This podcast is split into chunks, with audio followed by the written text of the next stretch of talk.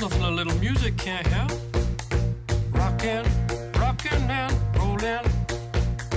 Down to the beach I'm strolling. Fala gurizada, tudo belezinha? Sejam muito bem-vindos a mais um Cóleras e Dragões. Esse é o nosso episódio de número 13 e eu sou o seu host José Vitor Schneid. E eu tô aqui com o Bernardo Reis Opa!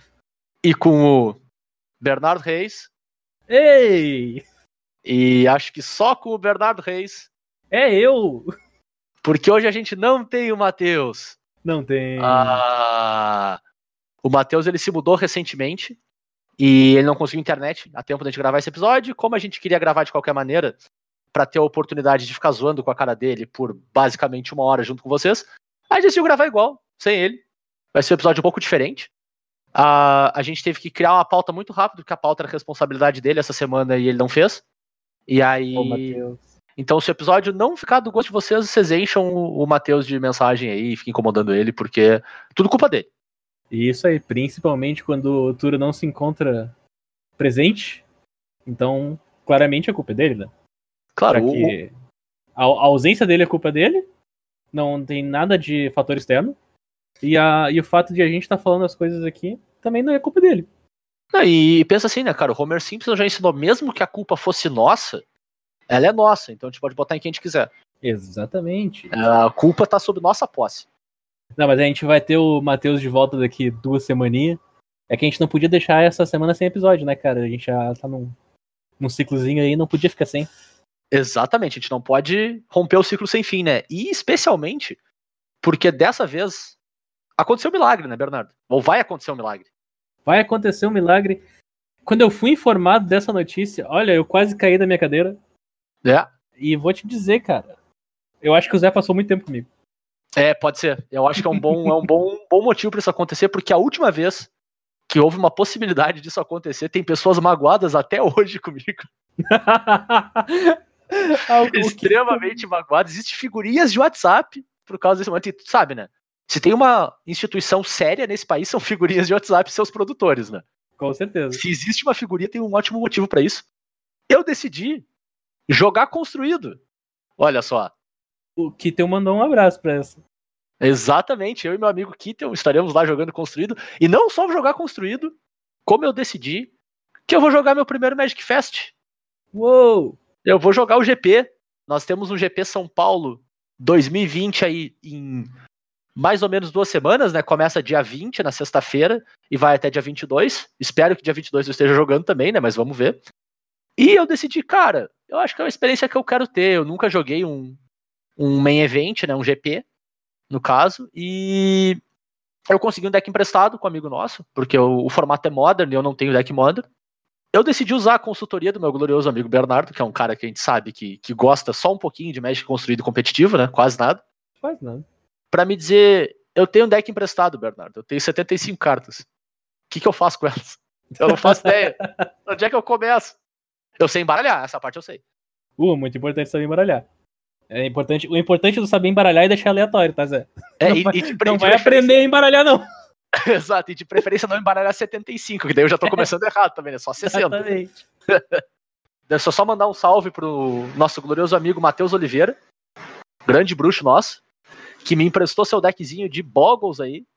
O Boggles, um deck extremamente interativo, torna o Magic divertido, assim, todo mundo adora. E eu vou jogar de Boggles, olha só. Fica a informação, então, se tu escutar o podcast e tiver pareado contra mim, não parei contra mim. É sacanagem. Manda um abraço, tira uma foto, mas não joga. exato. Mas não joga, exato. Só concede, assim, assina. Eu te dou um autógrafo, tá ligado? Bota dois zero no papelzinho e autógrafo. O que, que tu acha? Zé não oferece coisa pros seus oponentes, Zé. Exatamente. É, é que o Turon não tá aqui pra falar bobagem, então tem que tomar o papel dele, né, cara? Ah, verdade, Mas eu verdade. tenho, eu tenho que elevar o nível de bobagem que eu falo nesse episódio, faz parte, assim. Claro, claro, a gente não tem alguém pra balancear, né? Exatamente. Exatamente. Mas enfim, estarei lá jogando Magic Fest e eu preciso da consultoria do Bernardo em vários temas, como como é que eu me preparo, o que, que eu tenho que fazer nessas semanas, o, o que, que eu vou. O que, que eu posso encontrar nesse campeonato? Que nível os jogadores vão ter? Que tipo de deck eu vou encontrar? Eu vou encontrar o meta? Eu vou encontrar decks mais rogues? Qual que é o meta do Modern hoje? O que que tá dominando? O que que é mais underground? O que que o Bernardo recomenda para esse GP? Eu acho que são várias perguntas que eu vou, vou fazendo ao longo desse, desse episódio aqui, a gente vai discutindo. E vai ser um episódio bem interessante, porque para mim vai ser um puta aprendizado. E eu espero que ajude vocês na preparação do GP de vocês também. O GP, então, esse aí que o, que o Zé vai jogar, é um Magic Fest São Paulo. Infelizmente, esse ano só vai ter um, né? Só vai ter Esse um. Vai rolar Pois é. só esse no primeiro semestre, mas como a gente tem o novo circuito do Latam aí, que vai rolar, não vai ser por falta de torneios que vai que vai ficar o, o Brasil, né? Vai, vai ter um torneiozinho grande aí, então vai, vai ter coisa pra ocupar o resto do ano. Não é, não é só de GP que é feito Magic.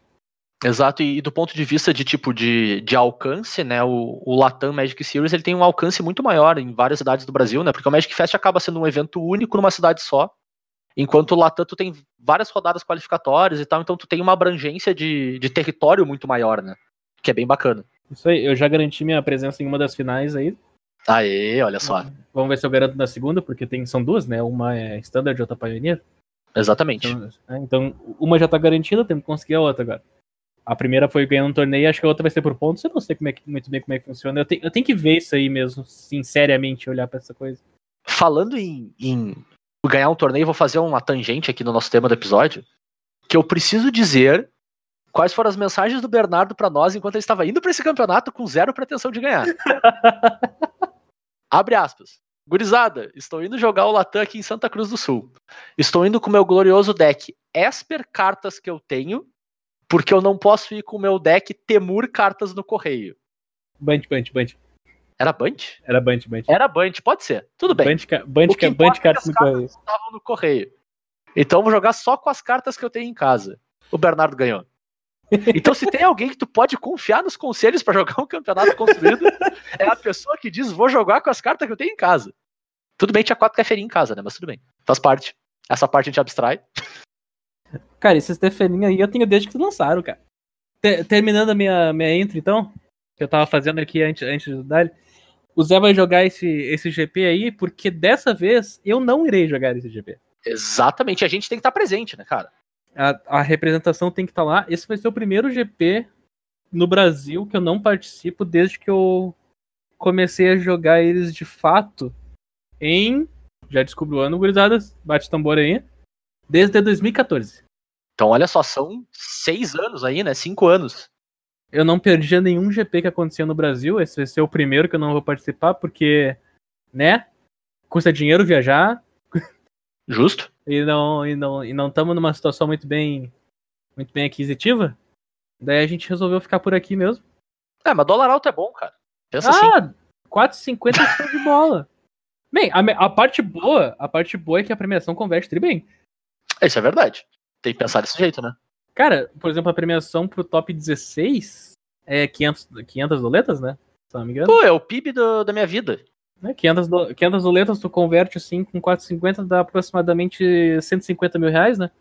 Mais Por ou baixo? menos isso. Por baixo. Não, a conversão é boa quando tu ganha, premia no torneio. Com certeza. Mas o detalhe é o seguinte, gurizada.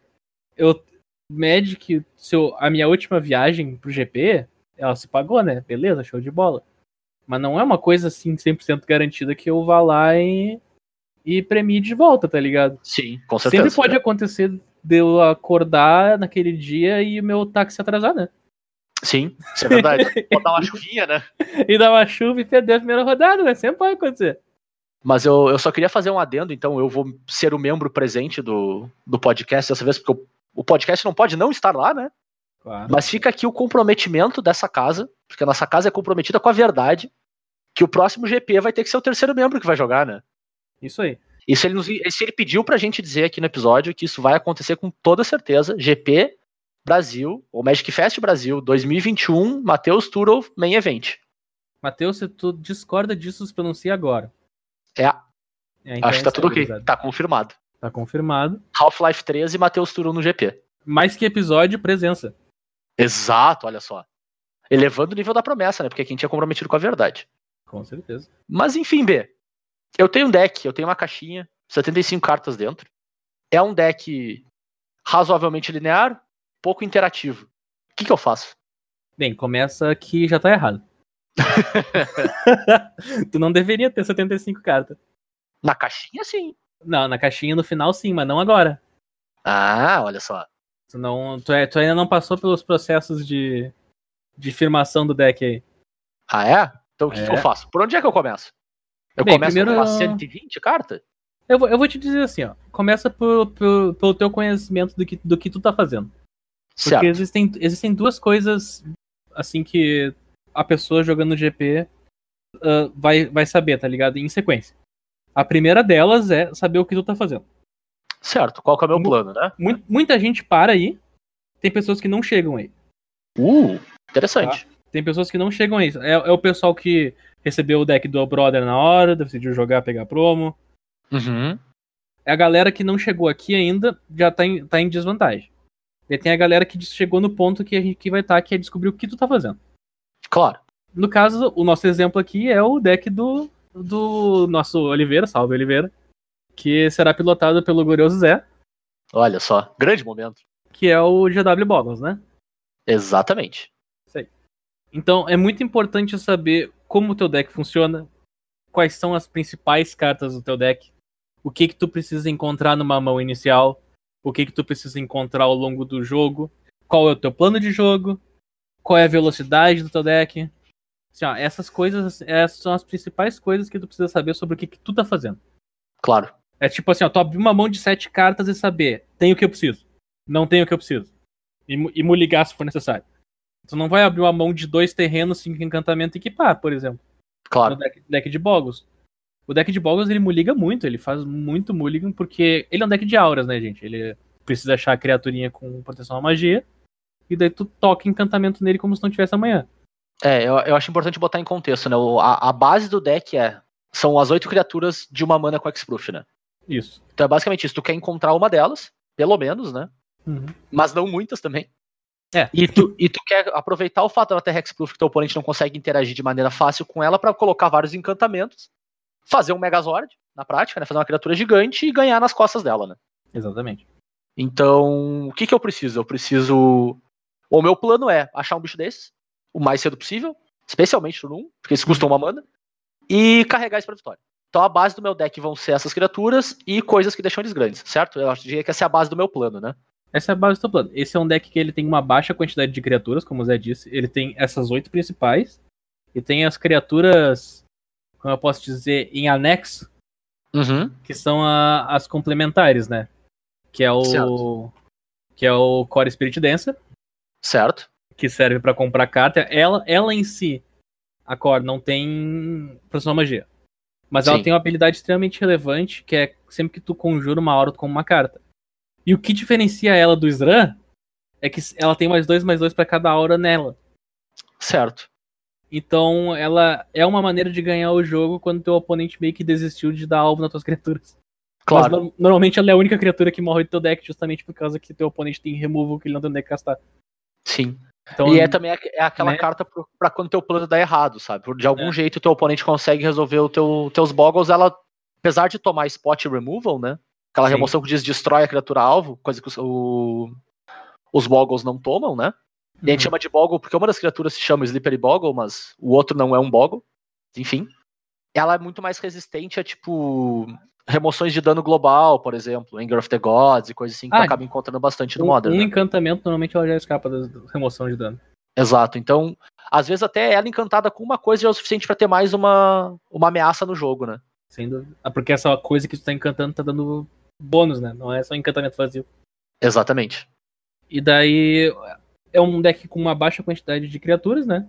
A gente mencionou Aham. aqui 12. Tem efetivamente uma terceira aqui, que é um. Que é, uma, que é um terreno, que é a Dria de Água, Claro. mas é efetivamente 12. E usa 18 terrenos. Então, uma baixa quantidade de terrenos e de criaturas, porque tu não quer comprar nem muito terreno, nem muita criatura. Claro. Só que é uma situação engraçada porque tu precisa de terreno e criatura. Sim. Então, é isso. Tu precisa de uma mão inicial com pelo menos um boggle. Eu diria que, tipo, idealmente dois terrenos.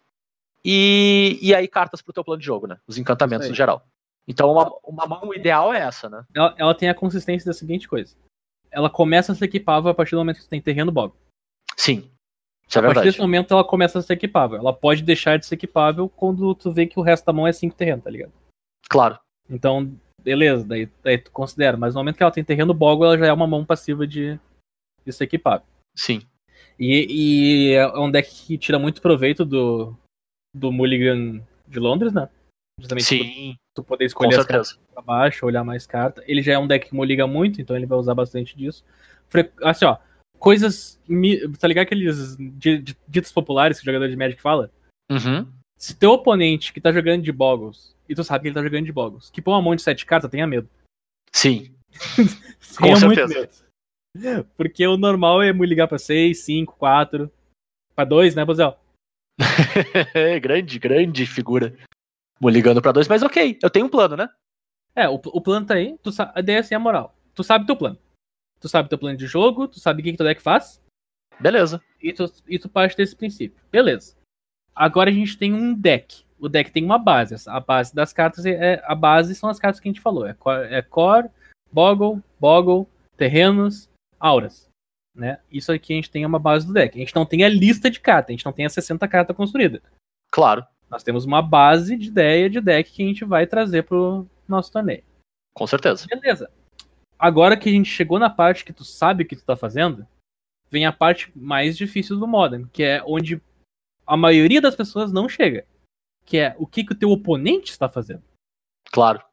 Essa é a parte mais complicada do Modern, justamente porque o Modern é gigante.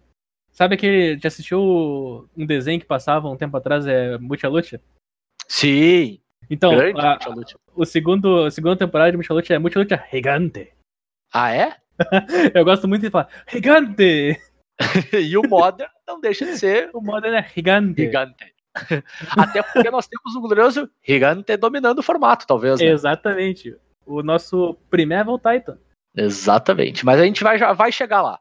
Já chegamos lá. É. Vamos terminar então. A explicação aqui. Tu tem que saber o que teu oponente tá fazendo. Por que tu precisa saber o que teu oponente tá fazendo?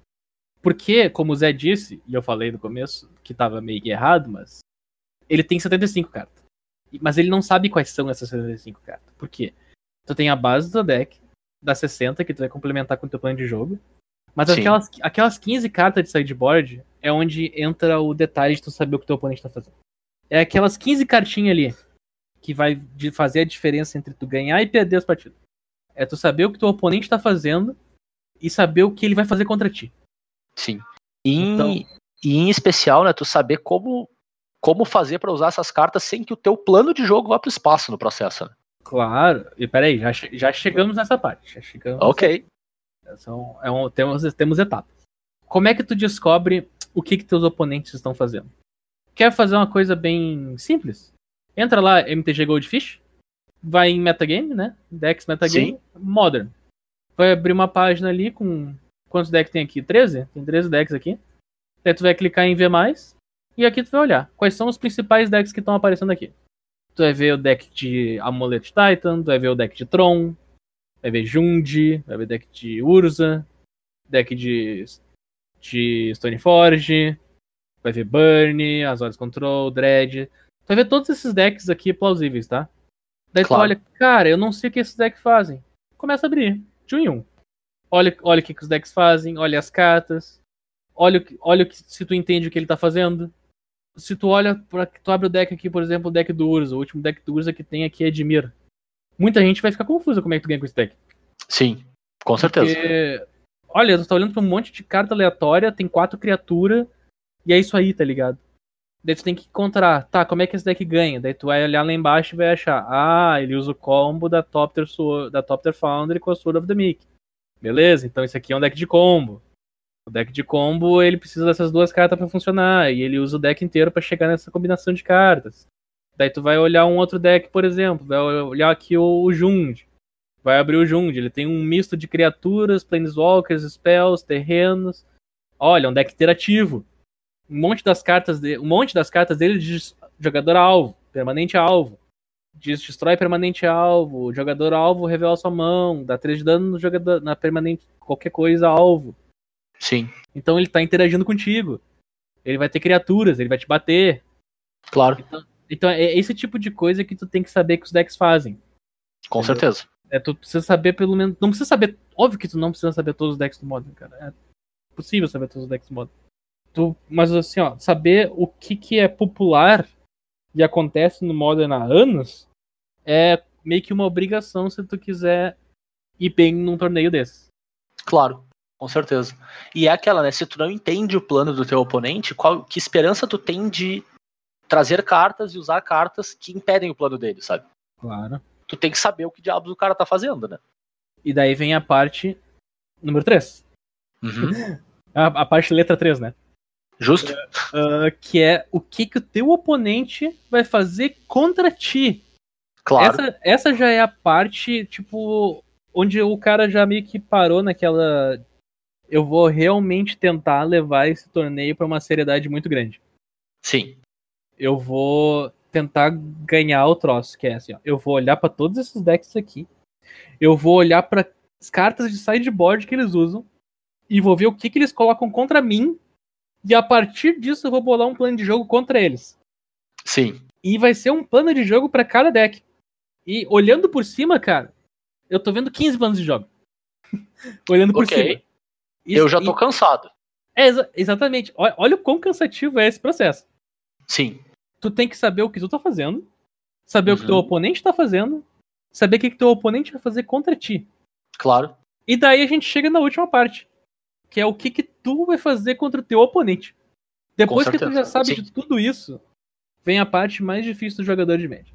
A parte mais difícil do jogador de Magic é mexer em lista. Tá? A coisa mais comum que as pessoas fazem é pegar uma lista da internet pronta.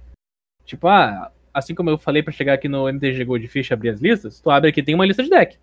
Sim. É uma lista de alguém que ganhou um torneio, é uma lista de alguém que ficou no top 8, que fez 5-0 num evento do Magic Online, e por aí vai. E daí e a listinha tá pronta, tem sideboard, tem as cartinhas e etc. Só que a questão é a seguinte, cara. Cada um desses torneios teve uma quantidade de pessoas diferente, era um local diferente, era um metagame diferente. Tudo isso Sim. é analisado pra te saber o que tu precisa fazer no teu deck. Esse, Claro. ponto, esse ponto que eu tô falando aqui, esse quarto ponto, que é o que, que eu vou fazer no negócio, essa já é a parte spike do troço. Sim, eu concordo. A, a parte, a parte spike do troço a full, assim, que é quando tu olha e tu pensa, cara, eu conheço as cartas do formato, eu conheço o que, que o formato faz, eu sei o que fazem contra mim e é aqui que eu vou ganhar o jogo. É aqui que eu vou bolar o plano. Sim. né? Foi, foi, foi isso que eu fiz no último GP. Que eu fui pra lá jogando de UG Flash, quando todo mundo tá usando o Véu do Verão, Sim. e meu plano de sideboard envolvia tirar todas as minhas counterspell do deck. Exato. E E daí eu tu te- engasga o deck do cara, né? Engasgava o deck do cara quando meu oponente percebia que ele tinha que reciclar o Véu do Verão na primeira carta azul que eu jogava, já era tarde. Sim. Tanto que eu tava usando uma Removal RG instantânea. Pra tentar driblar exatamente pra- isso, né? justamente pra driblar o, É justo. driblar o Véu do Verão. É, eu, E- eu, eu acho um ponto bastante válido, assim, mas ao mesmo tempo eu acho assim, dependendo de qual é o teu plano, sabe? Se tu quer absurdamente ganhar, lógico, mas se tu quer participar, às vezes tu não precisa chegar tão longe, né? Claro, claro. Eu, calma aí, agora- eu vou fazer o. Versão Disclaimer. Zé. O disclaimer, disclaimer. Versão, versão Zé da coisa. Isso é o que eu faria. Isso aqui é o que eu faria. Por quê? Porque eu me divirto fazendo isso. Justo? Isso aqui é eu me divertindo jogando Magic. É, é, é bizarro, mas eu gosto do Magic desse assim, ó, do Magic dos números, o Magic das cartas, o Magic das, dos planos de jogo, dos contra-plano de jogo, dos contra-contra-plano de jogo. Da- esse, é o, esse é o parte que eu me divirto jogando Magic. Então, eu, eu me divirto ne- nessa complexidade que eu mesmo me coloco, tá ligado? Claro. Mas a moral é a seguinte, cara. Tu vai jogar o GP, tu não, tu não precisa fazer nada disso pra ganhar ele. Isso é verdade. Tu não precisa fazer nenhuma dessas coisas nessa ordem, nesse troço que eu falei pra ganhar ele. Nem pra ir bem nele. Sabe por quê? Porque Modern é um formato que recompensa muito a pessoa que sabe o que tá fazendo com o teu deck. Claro. Então o primeiro passo, aquele que eu falei, que é saber o que tu tá fazendo, esse é um dos formatos que mais recompensa tu saber isso. Sim. Então, se a, se a gente chegar nessa parte e tu souber exatamente o que teu deck faz, como ele funciona, tua percentual de vitória já tá bem alto. E é, um- é um misconception que a gente tem, né? Eu acho que para N áreas da nossa vida e no Magic acaba se aplicando muito. Quando a gente fala que o, o bagulho é o primeiro passo, qualquer coisa é o primeiro passo de um processo, né? Hum. Não, não quer dizer que ele é menos importante que os outros. E muitas vezes ele é potencialmente o mais importante, porque tu precisa começar por ele, né? Sim. E nesse, ne- nesse processo que tu explicou, ele é extremamente fundamental, porque se tu não sabe o que tu tá fazendo, todo o resto desmorona, né? Claro, tu não consegue, tu não consegue chegar nos outros. Por mais que a gente fale que os outros são next level, tu precisa chegar no level pra poder fazer next level, né? Então, se, se tu não tem essa base muito bem estruturada, não adianta, não adianta nada. né? No fim das contas, tu vai ruir. É. Mesmo, que, mesmo naqueles decks que são extremamente, vamos dizer, reativos e que dependem muito mais do meta, não é o caso do deck que eu vou usar. Porque, vamos ser honestos, ele é um deck que tem pelo menos 54 cartas que não vão sair do deck. Tu tem, tu tem- eu, eu vou contar, tu tem quatro cartas que interagem com o teu oponente. É. Então são, são 56 cartas no meu plano, é tipo 90% do que eu vou fazer, sabe? Mesmo nos decks que são extremo oposto, sabe? Que tu precisa de 90% do teu meta definido pra saber que carta tu vai usar em cada slot, em cada flex, assim. Ainda assim, tu tem que ter o plano muito claro de que teu plano é atrapalhar o plano dos teus oponentes, sabe? Da melhor maneira, da maneira mais eficiente possível, que tu tire o máximo de vantagem a cada, cada step do teu jogo. Tu ainda precisa disso extremamente bem definido. Porque se tu não tem clareza, se tu não sabe se teu plano é atrapalhar o cara ou ganhar o jogo, talvez tu não faça nenhum dos dois direito e desmorone, sabe? Bom, é exata, exatamente isso. Se tu souber o que o teu deck faz, tu vai saber se vale a pena tu se meter no plano do teu oponente ou não no Uhum. jogo. No jogo. Claro. Tu vai, tu, tu vai olhar pra aquele board ali que tu fez, porque tu tá acostumado com ele, porque tu conhece ele, Uhum. e tu vai saber se vale a pena tu se meter no plano do teu oponente naquele momento ou não. Claro. E é isso que o conhecer o teu deck vai te dar. É, é- esse é o poder que conhecer o teu deck vai, te- vai ter sobre o, teu, sobre o teu oponente. Sim. Se tu conhecer muito bem o que tu tá fazendo, teu oponente pode não saber muito bem o que, que tu faz. Com e é certeza. essa vantagem que tu tira. O cara vai ficar surpreso, tipo, pô, o cara não tá interagindo com meus terrenos aqui, o jogador de Tron. Ele decidiu simplesmente começar a me atacar. Porque o cara sabe que a melhor chance dele ganhar é atacando do que interagindo com os terrenos. Sim. Eu dei, eu dei só um exemplo aqui, meio, meio por cima de uma situação aleatória, só comentando. Claro, claro. Não, e, e tu, e tu tem razão, porque às vezes tu tentar interagir com o terreno do cara faz com que tu não consiga atacar rápido o suficiente, dando- dentro, dentro desse teu exemplo, né? Uhum, E aí não adiantou de nada tu interagir com o terreno do cara. claro. Porque tu, beleza, tu fez o cara desenvolver o jogo dele mais devagar, mas ao mesmo tempo tu fez a mesma coisa com o teu jogo e equilibrou que na- no fim das contas deu na mesma. É Claro. como se não tivesse feito nada. Mas bem, Zé, esses aí são os passos que eu faria da situação. Mas o que, que a gente tem? A gente tem um deckzinho, né? Nós Certo. temos os decks. A gente, tu vai bolar o deck inicial, o deck starter, 60 cartas. Esse deck aí, ele é muito compacto, ele não tem muito espaço pra para divergência. Eu acho que a maior tipo questão de tecnologia que esse deck tem é usar Leyline branca no main deck ou não. Sim. Eu acho que concordo. esse é o maior quesito de tecnologia que esse deck tem. A partir desse momento, a gente parte pro sideboard, porque o, o match são três, né? São três jogos. Sim. São três jogos na partida. E a tendência é que a maior parte do tempo eu esteja com o meu deck sideado, né? Claro, e a, ma- a maior parte do tempo vai ser isso. O que acontece é o seguinte: o teu plano de sideboard, como o teu deck é muito compacto e ele tem um plano único, ele só tem um plano de jogo. Sim, Ele não tem plano B. claro. Ele tem plano A. E se o plano A der errado, acabou. Tem o plano A2. É o, é o plano A2, isso aí. Que é tentar repetir o plano A com menos recurso. Então, tipo, tu, tu não quer uma, um plano de sideboard que desfigure o teu deck. Sim. Tu não quer perder a característica que o teu deck tem de fazer o que ele faz. Certo. Então tu não quer botar carta demais em partida demais. Tu não quer tirar cartas que são muito importantes para a estrutura do teu deck. Sim. Então esse, esse, esse, esse sideboard que tu vai montar, ele vai ser assim mais pontual Sim. no, no rate dele. Claro. Então vai ser assim, ó, vai ser carta que machuca em match específico. Sim. Então eu vou eu abri aqui um, um, um sample deck, né? Aham. E abriu e eh, me apareceram 15 cartas de sideboard. Olha, olha as 15 cartas de sideboard, como elas são específicas. É dois Path to Exile pra exilar a criatura. Que potencialmente é a carta mais versátil desse sideboard, né? Exatamente, que é a carta mais versátil de sideboard. Dois Collector Wolf, que é uma criatura que diz que artefato não pode ter habilidade. Três Dumping Sphere, que diz que os terrenos que gerarão duas mana iam gerar uma só. E as mágicas que custam. Toda, toda mágica vai adicionando um no custo da outra. Sim. É o Storm, Storm invertido. É o Storm do Curupira, né? Exatamente. É o... que não deixa jogar mágica de custo 4 ou mais e, mágica, e mágica de não criatura de custo X também não pode ser jogada. Dois Rushbringer. Criatura entra em jogo, não causa habilidade. Não dispara habilidade. E morrendo também não. Né, morrendo também não. Um Rest in Peace. E dois Unravel the Eater que embaralha artefato ou encantamento no, no deck. Sim. Tipo, são cartas muito específicas. Elas não, elas não são assim genéricas de ah, eu posso usar oito disso numa partida. Não. É tipo, o, a Dumping Sphere é pra um deck, o Gadok é pra um deck, o Rushbringer é pra um deck, Sim. o Collector Wolf é pra um deck. Então, tipo, tu tem umas partidas ali que tu coloca duas cartas. Sim. Três cartas. E, e é aquela, né?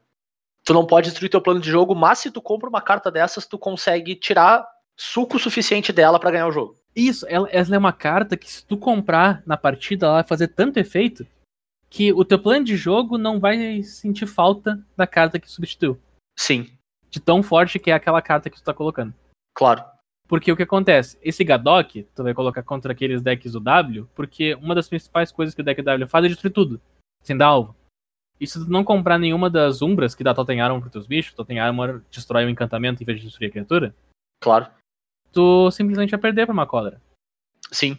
E, e o Gadok diz que cartas não criatura com custo 4 ou mais não podem ser jogadas. Teu oponente não pode jogar collar. Teu oponente não pode jogar cólera. E daí Sim. teu oponente, que tirou todos os PF do deck dele porque ele não dá alvo, não consegue tirar o Gadok. Claro. Porque o Gadok pode tomar mais alvo, mas como o teu plano de jogo diz que teu oponente não pode dar alvo, de repente agora ele pode. Sim. Só E que já não detalhe. tá mais lá.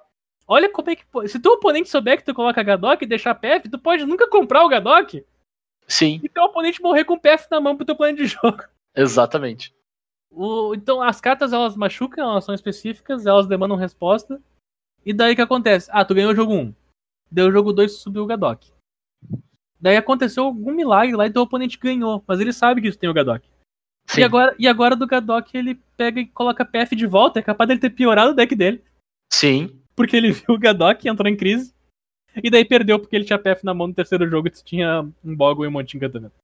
Sim. Ele É mesmo verdade. se deu o, o twist. Exatamente. Então tu tem que ter um plano muito claro, né? Tipo, tu vai, vai tem que aceitar às vezes perder pra uma carta, né? Claro, cara. Isso. Assim, ó, uma coisa que eu falo pra várias pessoas, que eu, eu comento, inclusive, nos últimos. Os últimos GPs Modern que eu joguei todos, eu fiz isso, os únicos torneios Modern. Existem alguns matches, cara, que se tu aceitar perder pra eles, claro, perder entre aspas, né? Se tu aceitar ah, perder pra eles, tu, tua win rate geral vai aumentar. Sim. Se tu bolar um plano de sideboard que vai afetar muito mais aquilo que tu vai encontrar do que aquilo que pode existir, então o win rate total vai ser maior. Então, o que, que eu fiz nos últimos matches? Eu vou dar o meu exemplo. Eu simplesmente assumi que se meu oponente sentasse na minha frente de Storm, eu ia bater palma e levantar e ir embora. Porque eu não ia ter o que fazer. Meu plano de sideboard contra isso era horroroso. Meu, meu main deck contra isso era horroroso. E é isso aí, gurizada. Faz parte, né? Se eu ganhasse, parabéns pra mim. Porque não era, pra, não era assim planejado pra ganhar disso. Claro. Pra fazer esse sacrifício, eu compensei meu match contra diversas outras partidas que eu julguei que eu encontraria mais frequentemente. Então, Sim. aceitar perder pra alguma coisa é válido pra aumentar a tua win rate geral. Sabe qual é a parte engraçada? Normalmente o deck que o pessoal aceita perder é Boggles. Isso é verdade. então, Zé, tá num bom caminho. Vamos lá. Acertei. Tá num bom caminho. E dando um exemplo bem direto pro que tu falou do, do Gadok, né? Que às vezes até no match onde tu tá aceitando perder, tu faz escolhas piores ainda, sabe? Uhum. Vamos lá, vamos dizer que o cara aceitou perder, mas ele decidiu trazer os PF de volta, ele piorou ainda mais o jogo dele. Ele tem que aceitar que, tipo, eu tenho mais chance quando eu- o cara simplesmente não compra o Gadok. E é isso aí, Exatamente. sabe? Faz parte. Paciência. Se o cara comprar, vou, vou ir pra casa, vou recolher minhas cartinhas e jogar minha próxima rodada. Se o cara não comprar, é muito melhor eu não ter o PF. Porque daí tu tá com aquele PF na tua mão. Nossa. E, cara, Exato. aquela, aquela coisa que ninguém quer, cara, é muligar e abrir a mão com duas cartas de sideboard. Sim, Porque, assim, ó, quando tu muliga poucas cartas e tu começa a abrir aquelas cartas de sideboard na mão que não são o teu plano de jogo, te dá uma tristeza. claro. Especialmente, aí acaba saindo pra, pro exemplo do deck que a gente tá usando aqui, né? Esse é um deck que liga muito mal quando ele sai ideia, né? Uhum. Piora bastante, porque tu dilui teu plano de jogo pra trazer cartas pra ferir o oponente, só que é um deck que precisa de recursos muito específicos, não compra tanto assim. E aí tu, sei lá, abre uma mão que tu tem que ligar 5 com dois Gadok, tu quase chorando. É só tristeza. É. Mas enfim, estou preparado, tenho meu plano de jogo, tenho minhas cartinhas, montei um sideboard razoável ali com o que eu acho que eu vou encontrar mais e tal. Mas e aí, o que, que eu vou encontrar mesmo? O que que tem no Modern hoje? Agora a gente vai pra selva. A gente vai pra selva? Agora a gente vai pra selva. A gente deu uma passadinha antes no, no metagame do Modern, ali no Goldfish, falando alguns decks que estão no topo e tal, e parará. Mas Modern é um formato extremamente curioso, especialmente no Brasil, né, Bernardo? Ah, no, Bra no Brasil o Modern tem umas características bem, bem interessantes. O pessoal aqui, uh, no geral, e aí a gente já pode até usar o motivo econômico que a gente deu uma brincada antes. Modern, por ser um formato que não rotaciona, as pessoas têm deck há bastante tempo. E Pet muita deck. gente, e muita gente tem pet deck as ganhas, assim, mas muito pet deck. Que tenha, vamos lá, cinco anos aí, e vai jogar com o mesmo deck levemente atualizado, né, com cartas que saem, mas que jogava cinco anos atrás. E que talvez num panorama, vamos dizer, Super Spike não é um deck meta, né? Não é um deck que tá no topo do metagame.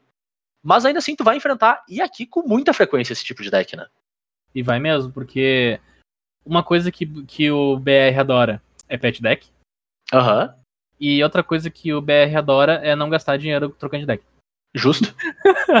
Coisas que nós compartilhamos. Então não é. Por, por razões N de eu adoro muito meu deck, ou eu tenho meu deck modern e eu não vou comprar o deck modern porque é muito caro. Sim. Porque, querendo ou não, cara, sair de um Jund pra um amuleto é deck inteiro. Sim. E, e uma coisa que eu acho curiosa pontuar, não, não quero aqui dizer que, tipo, só é caro pra gente. É caro em outros lugares do mundo também. Claro, claro. Mas a sensação que eu tenho é que é muito mais fácil, ou muito mais comum pra pessoas em outros lugares simplesmente chegar com o seu deck quando percebe que não vai conseguir competir com ele. Às vezes para numa loja, entrega o deck assim, ó. Me dá o outro deck. Sabe? Me dá, me dá o crédito suficiente, eu pago uma leve diferença e simplesmente troca de deck e abandona, sabe? Isso é uma coisa que eu não vejo aqui. Isso é uma coisa que eu nunca percebi no Brasil, at all, não só no Modern, até em outros formatos, assim, mas simplesmente assim, ó, deu desse aqui, troquei e fui pra outro, sabe? Não acontece tanta frequência. Eu, eu, eu vi algumas vezes o pessoal simplesmente chegar nas lojas, comprar o deck, terminar o torneio, tipo, no momento que saiu fora do torneio, chegar na loja e vender o deck inteiro de volta. Sim, Sabe? Já, já vi acontecer. No final das contas, é como se você tivesse alugado. claro. Porque tu vai perder dinheiro, né? Óbvio que tu vai perder dinheiro. Sim, Mas, assim, ó, o, o fato do cara mudar de deck não é uma coisa barata, é um processo, que é lento. claro. Então, ah, o cara tem o deck dele pronto, ele vai começar a montar o segundo, vai ser mais devagar do que o primeiro, porque o primeiro precisa tempo pra jogar. Sim, Então, existem alguns decks que aparecem no Brasil aqui com mais frequência. Então, vai ter muito Tron, aham, vai ter muito Humans, sim, vai, vai ter bastante Jund, Jund barra BG, porque a, Claro. galera, a galera curte o Jund, gosta, não sei porquê, gosta, né? mas gosta muito. Deus, gosta mais do que deveria. então, não, não, não quer dizer que não vai aparecer os decks principais do momento, que é o deck de Urso, o deck de Amuleto de Titã, vai aparecer tudo isso. Sendo que não esqueçam que Tron, Burn, Jund, essas coisas existem e vão aparecer por aqui, porque o pessoal tem e gosta. E sim, tu, tu mesmo, cara do Merfolk, eu sei que tu vai estar lá, mas dessa vez eu não vou estar. Eu só quero deixar isso bem claro. Tá, mas o Bernardo, é o cara, o Merfolk com Paradise Mental ou sem Paradise Mental? Nossa, cara, o Zé, o Zé quase teve um troço quando eu tava contando pra ele que a deck de Merfolk tem combo. Né, Nem, não fala mais disso, cara. Deu já, já deu. Já deu, já deu.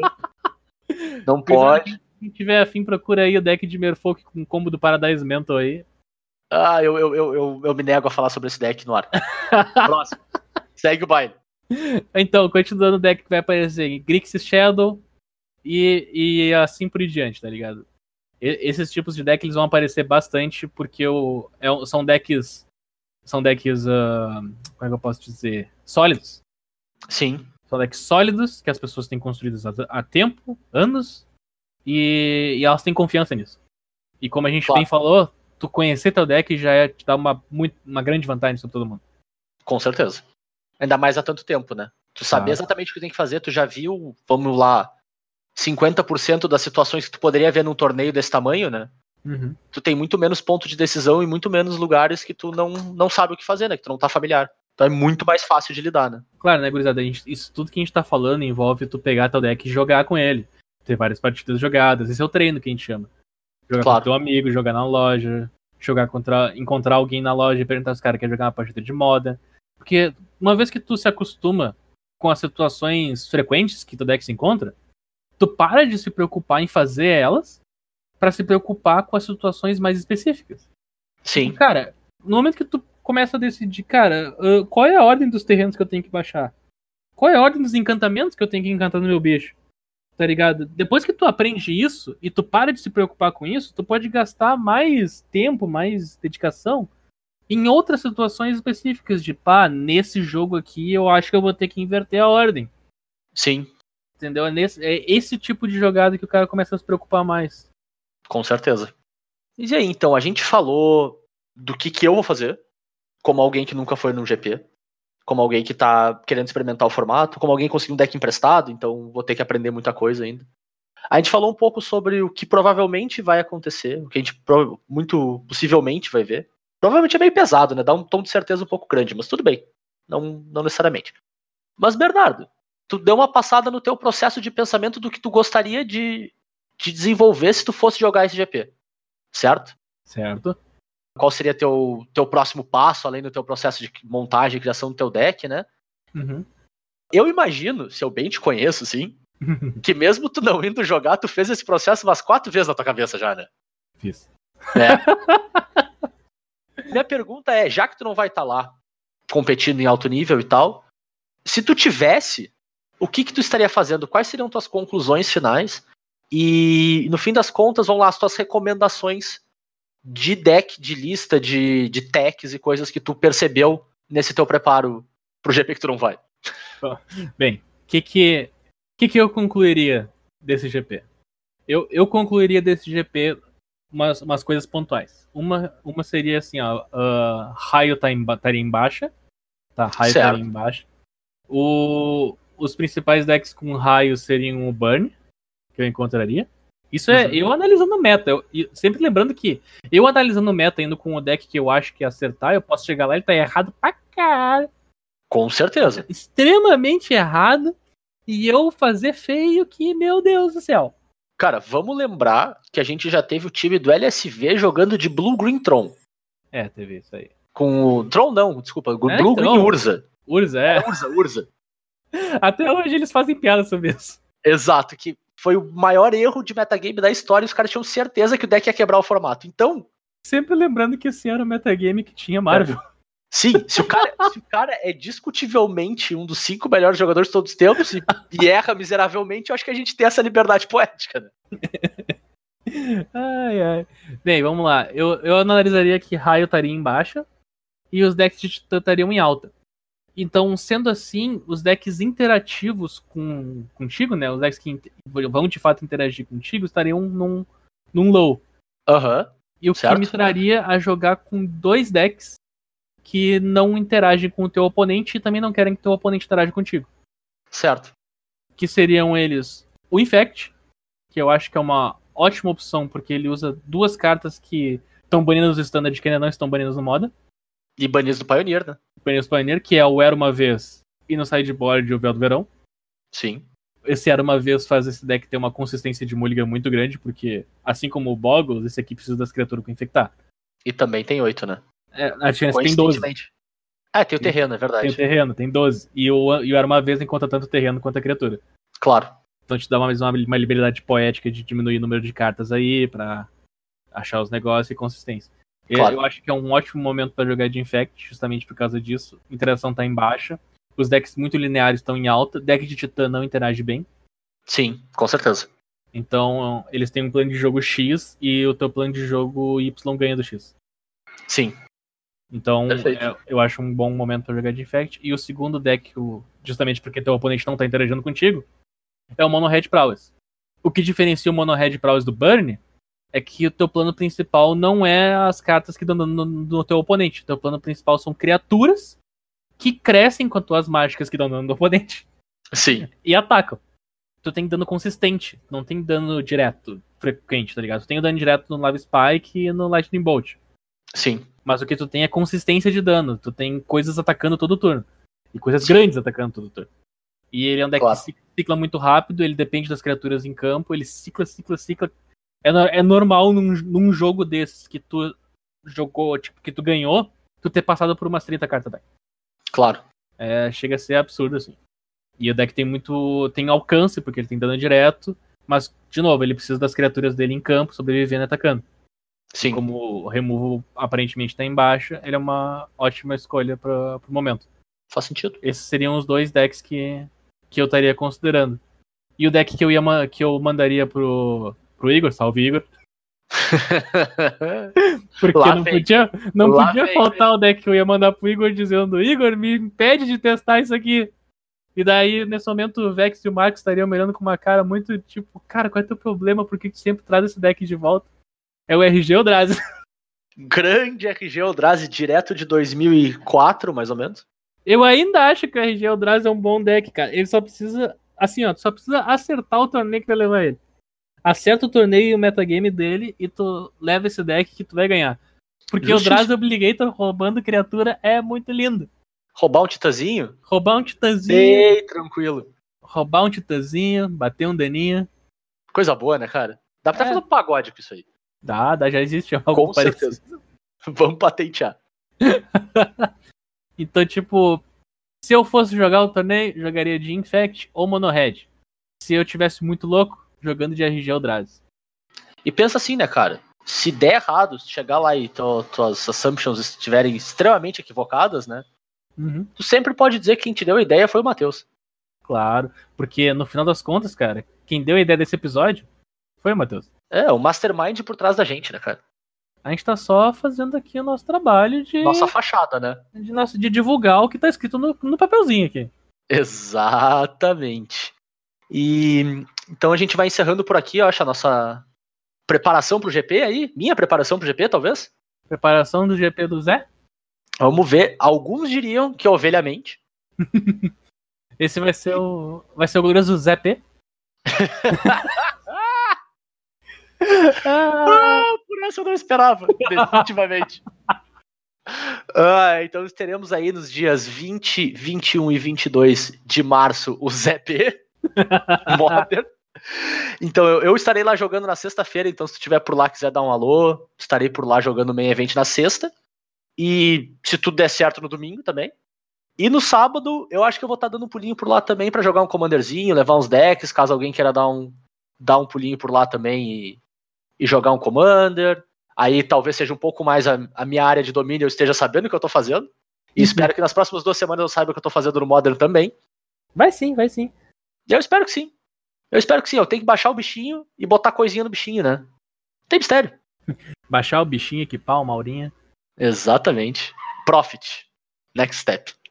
Então a gente vai encerrando por aqui. Mais uma vez a gente lembra que o Collar dos Dragões está disponível nos mais diversos agregadores de podcast, aí tá no Spotify, no Apple Podcast, no Google Podcast, tudo quanto é coisa aí, Pocket Cast também, que é o que eu gosto, é o que eu uso. E se a gente não tiver no que tu, tu gosta de usar, tu tá ouvindo a gente por, por outro lugar que era onde tinha e não tem onde tu quer, manda uma mensagem pra gente, a gente disponibiliza lá, a gente vai fazer o possível para colocar à disposição nos mais diversos lugares aí, porque tudo que a gente quer é que vocês escutem a gente, né? Vocês podem encontrar a gente para mandar essa mensagem ou qualquer outro tipo de feedback, sugestão, ideia e tal. Inclusive, eu queria agradecer o, Wellington aí, que nos mandou a mensagem pedindo as dicas e recomendações do Bernardo pro GP aí. Então, esse é trechinho do episódio especial para ele aí, pedido do nosso ouvinte assíduo. Tá feito, Wellington. Exatamente. Vocês podem mandar mensagem pra gente pelo colerasedragões.gmail.com ou pelo Twitter, eu sou arroba jvitorfromhell e o Bernardo é o Gnar LOL com dois As. Só não, Oh, só não, só não. pera, como é que é? O É, lembra que eu falei O da que última aconteceu? vez? que, que Ah. aconteceu? Mudou o Twitter. Olha só, mudou o Twitter. Mudou o Twitter. Eu falei que ia mudar e mudei. Olha só, porque aqui esse podcast é comprometido com as promessas que a gente faz. Com certeza. Aqui só tem verdade. Só verdade. Todas as promessas feitas nesse podcast são cumpridas. Exatamente aí, ó. O Matheus concorda. Com certeza. Sim, ele tá prometendo a TGP, né, cara? Como é que ele não vai Ah. concordar? Ele vai aparecer lá, não tem como não concordar. Sim. Qual que é o handle novo, então, Bernardo? Nova tag é BNR underline MTG. Olha aí, o cara especializado em Magic, agora até no nome, cara. BNR MTG, você me encontra no Twitter. Então, agora, se quiser mandar uma mensagem para nós, pode mandar tanto para mim, quanto pro Bernardo, quanto no e-mail. E dessa vez, como várias vezes a gente já falou que a gente não consegue dizer para vocês onde encontrar o Turo, dessa vez nem a gente conseguiu encontrar o Turo, né? Então, vamos ficar devendo como vocês acham o Turo essa semana. Essa semana não teve como, Grisa. Não deu. Então a gente vai ficando por aqui com mais um Cóleras e Dragões. A gente volta daqui duas semanas, gurizada. Valeu, tchau, tchau. Valeu, bom dia pra todo mundo.